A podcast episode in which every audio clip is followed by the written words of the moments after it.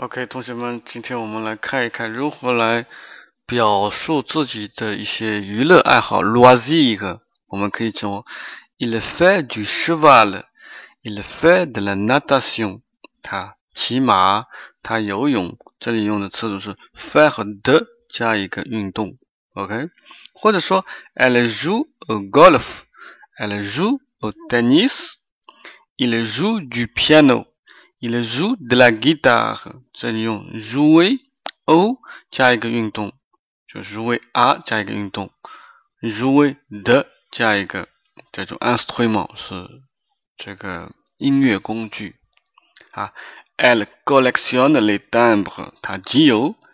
Elle collectionne les cartes téléphoniques，它集这种电话卡啊。这个爱好比较怪癖。OK，大家知道怎么样说了吗？